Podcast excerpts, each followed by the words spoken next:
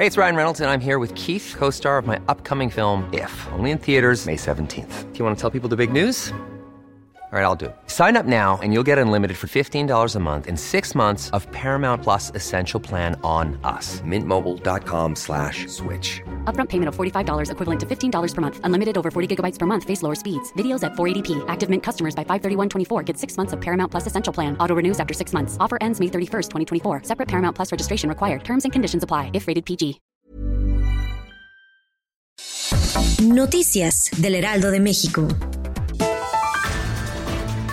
El presidente Andrés Manuel López Obrador y su homólogo de Estados Unidos, Joe Biden, sostuvieron una reunión virtual en la que hablaron sobre la relación de ambos países. De acuerdo con el mandatario mexicano, hay voluntad política de ambos para generar desarrollo en la zona por medio de la cooperación y la autonomía.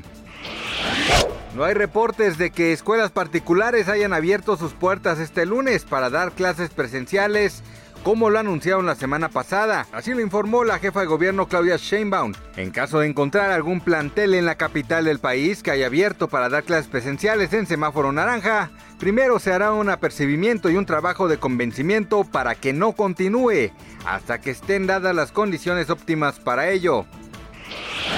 Julio César Galindo Pérez, presidente de la Coparmex de San Luis Potosí, fue asesinado la tarde de hoy, según indicó el fiscal general del estado, Federico Garza Herrera. El ataque fue consumado por un hombre minutos antes de las 2 de la tarde, cuando el dirigente empresarial se encontraba afuera de una vulcanizadora.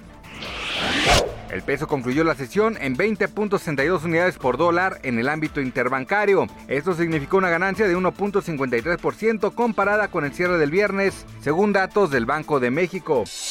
Noticias del Heraldo de México.